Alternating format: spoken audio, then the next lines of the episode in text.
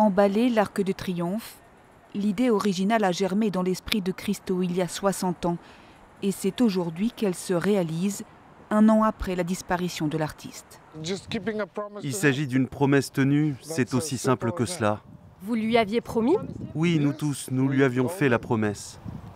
Un projet artistique fou, dans la droite ligne de ses précédents travaux monumentaux, toujours co-signés et réalisés avec son épouse Jeanne-Marie. Le duo d'artistes a déjà emballé le Pont Neuf en 1985.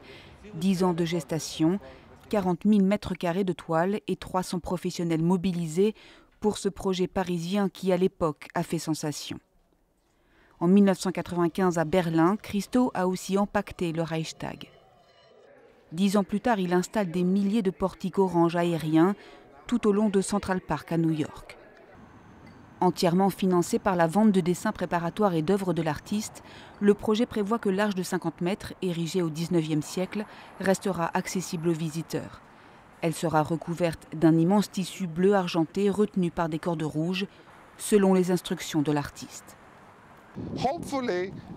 Christo aurait été content de savoir que les promeneurs se disent ⁇ Cela ressemble exactement au croquis ⁇ Gigantesque et éphémère, par ses travaux, Christo renouvelle le regard des promeneurs sur l'espace public. Pour l'emblématique Arc de Triomphe, comme pour les précédents, il s'agit aussi de marquer les esprits et d'entretenir le souvenir, même après la disparition de l'œuvre.